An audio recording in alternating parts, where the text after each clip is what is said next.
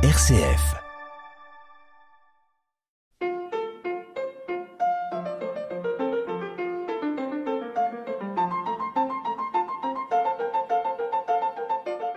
Bonjour à toutes et à tous. Après l'interruption de l'été, nous sommes très heureux de vous retrouver pour ce magazine de l'Église protestante unie de France. Diffusé le vendredi à 19h45 et le dimanche à 9h15, écoutable en podcast à toute heure du jour et de la nuit, il suffit pour cela de vous reporter sur le site de RCF Calvados Manche. Cette émission multiplie les approches de la foi et de la pensée protestante en vous proposant des interviews de témoins, des partages bibliques, un regard mensuel sur l'actualité, de l'histoire, des retours sur événements, des annonces, des lectures et des DVD, sans oublier tous les six semaines une carte blanche à la CIMAD. C'est ainsi que vous pourrez découvrir les prochaines semaines Corinne Lanoire, professeure d'Ancien Testament à la faculté de théologie protestante. Elle nous parlera des prophètes. Rose Bacot, une femme à la fois lumineuse qui jongle avec les mots des psaumes en français, en hébreu, et les met en note avec sa clarinette basse. Francine Guiberto, paroissienne d'Alençon, organiste, élève d'Olivier Messiaen, compositrice. Yves Casalis qui dira la place de la prière dans sa vie et dans celle de l'Église. Nous reviendrons sur un voyage œcuménique à Rome, sur le synode régional de Criel-sur-Mer au sujet des ministères à créer pour la mission de l'Église, et sur bien d'autres sujets. Dans l'immédiat, nous voudrions vous donner quelques nouvelles de la rentrée dans notre consistoire de Basse-Normandie. Précisons que le mot consistoire en vocabulaire protestant signifie une proximité géographique permettant à des églises locales de faire preuve de solidarité et de travailler ensemble sur un certain nombre de chantiers. Euh, cette solidarité s'exprime par la mise en commun de moyens financiers permettant de payer l'entretien des presbytères, les frais de bureau, le parc automobile, par la préparation commune de week-ends consistoriaux intergénérationnels ou plus spécifiquement tournés vers les jeunes des catéchumènes.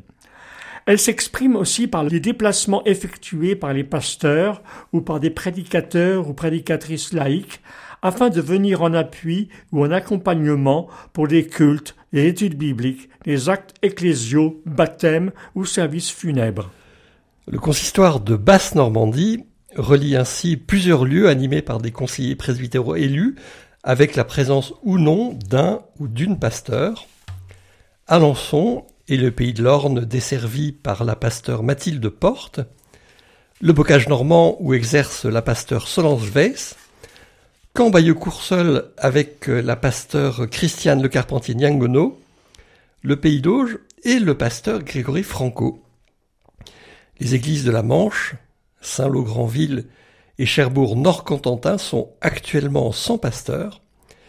Les laïcs hommes et femmes y tiennent une grande place en assurant culte, études bibliques, actes pastoraux, visites, mais également des pasteurs du consistoire ou, venant de plus loin, s'y rendent pour des durées plus ou moins longues en appui. Le culte est, pour les protestants, l'événement communautaire central.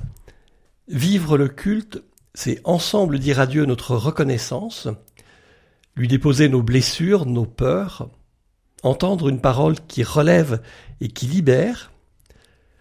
Avec des sœurs et des frères au culte, la prière est portée, la lecture de la Bible et l'annonce de la parole viennent rejoindre les personnes et aussi l'assemblée. Au centre du culte, nous trouvons toujours la parole lue dans la Bible. Elle est prêchée, priée. Parfois, elle est reçue dans le sacrement de la Sainte Seine en partageant le pain et le vin. À ce propos, interrogeons-nous sur la question, euh, car la question revient souvent, protestants et catholiques ont-ils la même Bible? Dans le Premier Testament, c'est-à-dire l'Ancien Testament, les Bibles catholiques ont quelques livres de plus que les Bibles protestantes. Et ces livres, on les appelle les deutérocanoniques, ou encore deuxième canon.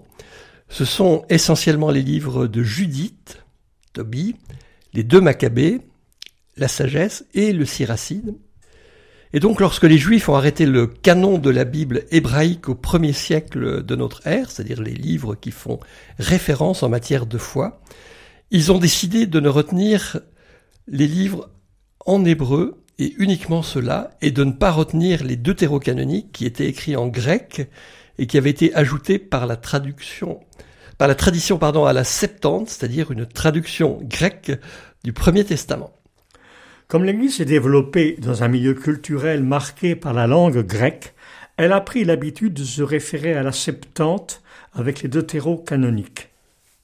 Certaines pratiques, comme la prière pour les morts, trouvent leur source dans les canoniques. Les réformateurs, eux, ont pris la décision de s'appuyer uniquement sur le canon de la Bible hébraïque.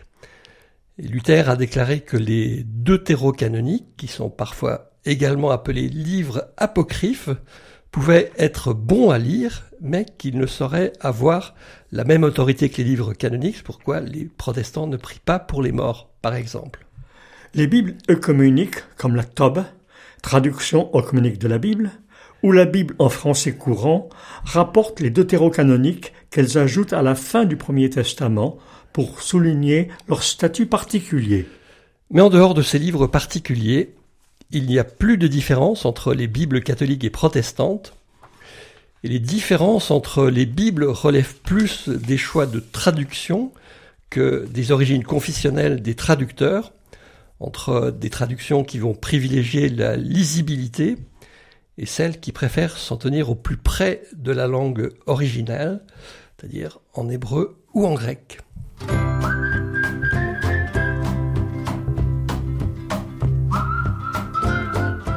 Le magazine de l'Église protestante unie sur RCF.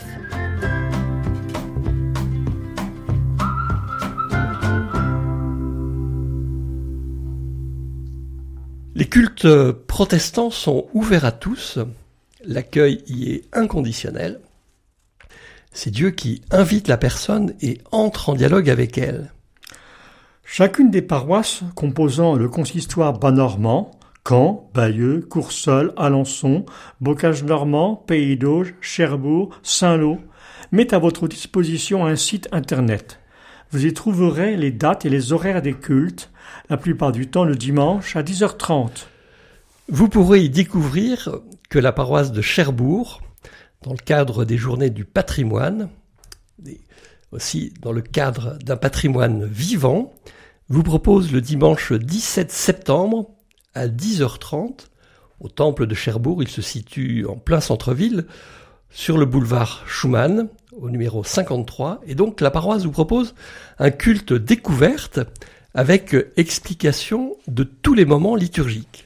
Vous pourrez également être tenté par ce que met en place la paroisse d'Alençon. Un dimanche alternatif, soit un dimanche sur deux, un culte partage, rencontre autour de la parole, l'étude en commun d'un texte biblique, des moments de louange et de prière, le tout précédé d'un café et suivi d'un apéritif. Cela se passe 26 place du Général Jean Bonnet. De son côté, la paroisse de Coursol a instauré à intervalles réguliers le culte dit culte café croissant intergénérationnel.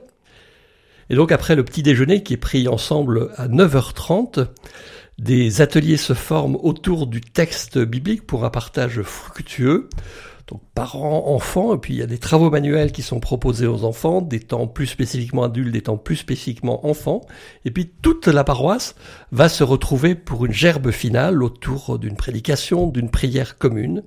Et l'adresse du temple de Coursol est facile à retenir. Ce temple se trouve rue du Temple. Une liturgie commune luthérienne et réformée est en cours d'écriture. Elle sera bientôt reçue comme nouvelle liturgie pour l'Église protestante unie de France. Parce que l'ordre liturgique, c'est une aide pour vivre le culte. Il est là pour faciliter la prière de la communauté et il n'y a pas d'obligation à le suivre. Et souvent, cet ordre est remanié. Par exemple, il y aura des cultes avec des témoignages, il y aura les temps de fête, il y aura les cultes avec des enfants. Et c'est sûr que les cultes peuvent revêtir des formes multiples selon les moments de l'année, selon les apports des uns et des autres en fonction d'événements personnels ou familiaux, soit une grande richesse théologique. Ce qui nous amène à une seconde question fréquemment posée. Existe-t-il une différence entre un baptême catholique et un baptême protestant? Ou encore peut-on dire j'ai été baptisé protestant ou j'ai été baptisé catholique? En se référant au verset qui dit qu'il n'y a qu'un seul baptême, que l'on trouve dans l'épître aux Éphésiens chapitre 4, verset 5, les catholiques reconnaissent pleinement les baptêmes célébrés dans une église protestante, dans la mesure où elle est administrée par un ministre ou par un laïc dûment reconnu, et réciproquement, et même au moment des tensions les plus vives entre catholiques et protestants, les églises n'ont jamais demandé à ceux qui changeaient de confession d'être rebaptisés. Catholiques et protestants sont d'accord pour dire que le baptême est un sacrement. Le mot a été défini par saint Augustin comme le signe visible d'une grâce invisible. Le signe est l'eau, qui a une signification symbolique double. Elle est un symbole de mort. C'est l'eau du déluge, de la tempête. L'eau du baptême dit la mort de Jésus Christ qui a visité nos morts, nos peurs, nos enfermements. L'eau est aussi symbole de vie. L'eau du baptême dit la vie du Christ qui nous appelle à la nouvelle naissance, à l'accueil, à l'espérance. Et en cela, le baptême est le signe de la foi chrétienne.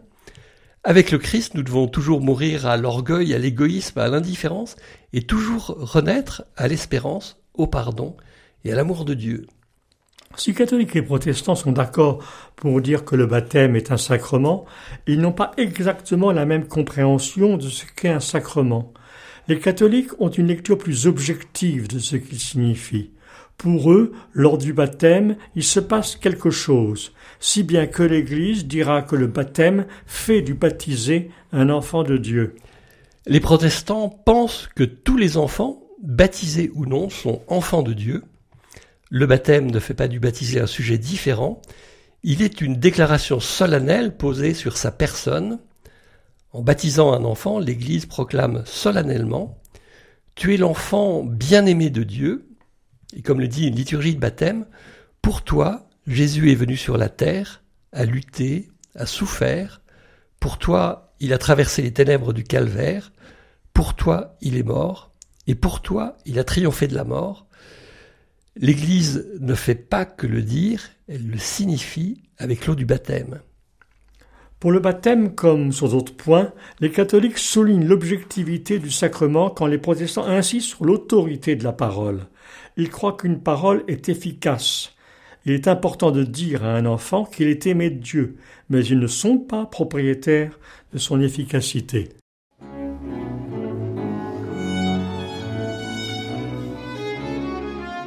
Le magazine de l'Église protestante unie sur RCF.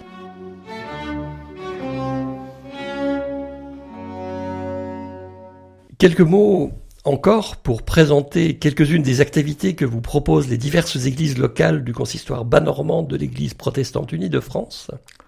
Dans toutes les paroisses, vous pourrez trouver des groupes de partage biblique sur des thèmes comme par exemple les femmes dans la Bible, les repas dans la Bible ou sur des livres bibliques étudiés en intégralité. À Caen, il existe du scoutisme unionisme d'inspiration protestante vous pourrez y inscrire vos enfants dès 8 ans au cours du culte de rentrée le dimanche 10 septembre. De même que partout dans ce consistoire bas normand, vous pourrez prendre contact pour de l'éveil biblique des tout petits, de l'école biblique un petit peu plus grand, 7-8 ans, du catéchisme pour les adolescents, et puis pour adultes, il y a des catéchismes pour adultes que l'on peut suivre en présentiel ou par Internet, notamment par le site Théovie, qui est un site d'accès gratuit qui vous propose plusieurs portes d'entrée pour mieux découvrir la Bible et étudier un certain nombre de thèmes. Les temples, ceux d'Alençon, de Caen, de Coursol, de Bayeux, de Saint-Lô, de Cherbourg, de Condé en Normandie, seront ouverts pour les journées du patrimoine les 16 et 17 septembre. D'autres encore à Coursol, dans ce cadre, sera délivrée une conférence le samedi 16 sur les protestants du Bessin, de 1685 à 1787, à des horaires qui seront communiqués via la presse. Signalons également que dans plusieurs de ces églises locales existent euh, des diaconats, c'est-à-dire des services d'entraide qui viennent en aide aux personnes en nécessité.